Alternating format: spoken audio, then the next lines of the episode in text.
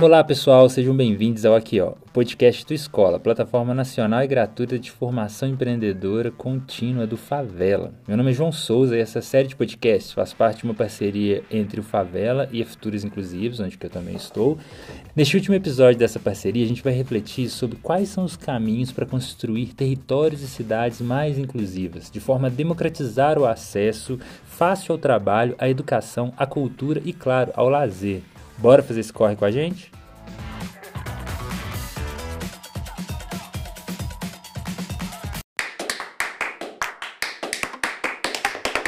Muito tempo atrás, né, eu lembro de ter falado essa frase e ela acabou que virou um bordão nosso aqui no Favela. Mas empreender na favela é um ato político de resistência.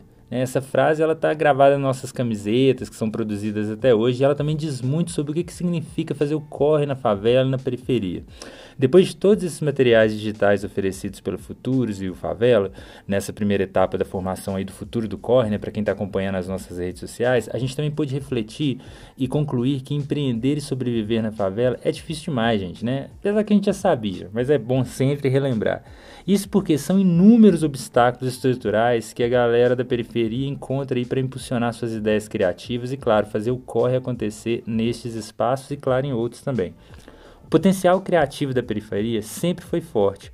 Muitos empreendedores, às vezes, sem tempo de pensar em várias opções de negócio, empregam todos os seus esforços para fazer uma única ideia lá inicial, bem embrionária, dar certo, né? E colocam tudo ali, né? Toda a sua energia, recursos e afins.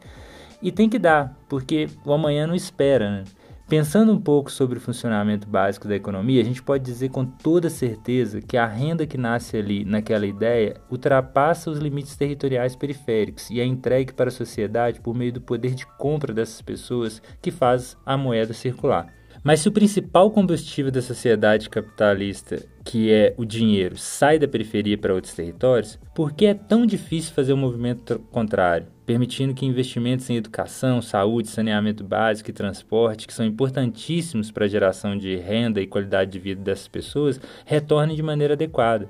Construir territórios e cidades inclusivas engloba projetos de mobilidade urbana que proporcionam às pessoas fácil e amplo acesso à educação de qualidade, ao trabalho, a serviços essenciais e também à cultura e o lazer, como a gente já falou, independente do local onde elas vivem, onde, onde elas vieram.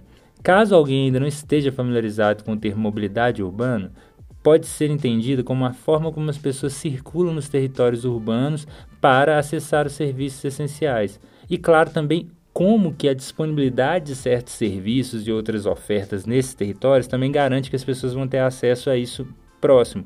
Mas quando a gente está falando né, no modal aí, realmente, né, de usar modal rodoviário, trens e afins, né, nosso famigerado metrô aqui de BH, isso também pode ser feito a pé, pode ser feito de bicicleta, motos, carros e né, outras formas de transporte público também, como a questão dos ônibus e afins e aplicativos. E como a mobilidade urbana está ligada ao direito de ir e vir, cabe a nós ir um pouco além e pensar no chamado direito à cidade. Esse conceito de direito à cidade defende que as pessoas precisam de muito mais do que apenas acessar as áreas urbanas para trabalhar ou estudar, e sim possam fazer parte da cidade de alguma forma. Isso inclui frequentar atividades esportivas ou culturais de maneira acessível e inclusiva. E aí, você já pensou quantas praças tem aí na sua quebrada que vocês podem acessar com todos os equipamentos? Então, a gente está falando sobre isso quando a gente está falando de direito à cidade. No entanto, pelo processo de urbanização no qual as cidades foram construídas no Brasil, o direito à cidade hoje é praticamente uma mercadoria. Isso porque com a chegada das grandes indústrias no nosso país por volta aí dos 1930, muitas pessoas deixaram as áreas rurais para buscar melhores condições de vida nas grandes cidades. Eu, por exemplo, tenho pensado muito em voltar, viu, gente, para a área rural. E essa explosão populacional que aconteceu gerou problemas como a competitividade por locais de moradia, pessoas mais ricas adquirindo seus próprios veículos de transporte e a maior valorização dos espaços das regiões centrais da cidade. Né? De novo, a gente está falando aqui sobre acessos. O resultado é uma infinidade de serviços de educação, lazer e cultura à disposição de todos, será? Ou será de apenas alguns? Desde que as pessoas possam pagar, é claro que elas vão ter acesso. E a gente está falando de pagar o transporte, pagar os ingressos, pagar todas as formas de acesso que refere-se aí a direito monetário também, né? Quando a gente está falando das pessoas que têm grana para acessar isso. Dessa forma, é preciso repensar os meios com os quais os territórios são planejados e construídos na nossa cidade, de forma que possamos democratizar os espaços urbanos para que o potencial da periferia não fique restrito somente aos seus espaços, mas sim alcance outros lugares.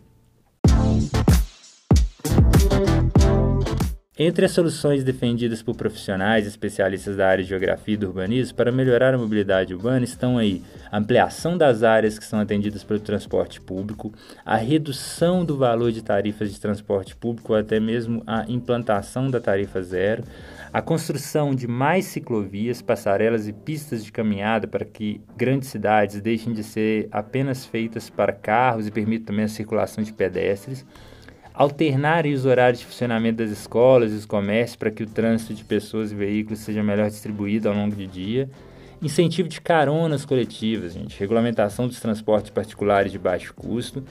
Todas essas reflexões que nós trouxemos nesse episódio estão ligadas de alguma forma a outras dimensões do futuro que apresentamos aqui em outros materiais ofertados nessa etapa da formação. São dimensões que nos fazem pensar qual futuro estamos construindo nas áreas sociais, educacionais, econômicas e ambientais. Então, é preciso entender também, gente, que construir também ofertas de serviços e produtos nos territórios também, a gente impacta muito bem positivamente a questão da mobilidade urbana, né? Porque a gente está garantindo acesso às pessoas também onde que elas estão, né? Dado aí a devida dificuldade que elas têm de se locomover. Gostaria de deixar aqui um agradecimento especial para você, né, que está acompanhando aí todos esses conteúdos até aqui. Eu espero que seja só até logo, porque novas produções estão para sair muito em breve do forno. Meu nome é João Souza, esse foi mais um dos produtos digitais da escola, o Aqui Ó, que foi uma parceria do Favela com a Futuros Inclusivos. Até logo, pessoal. Um abraço.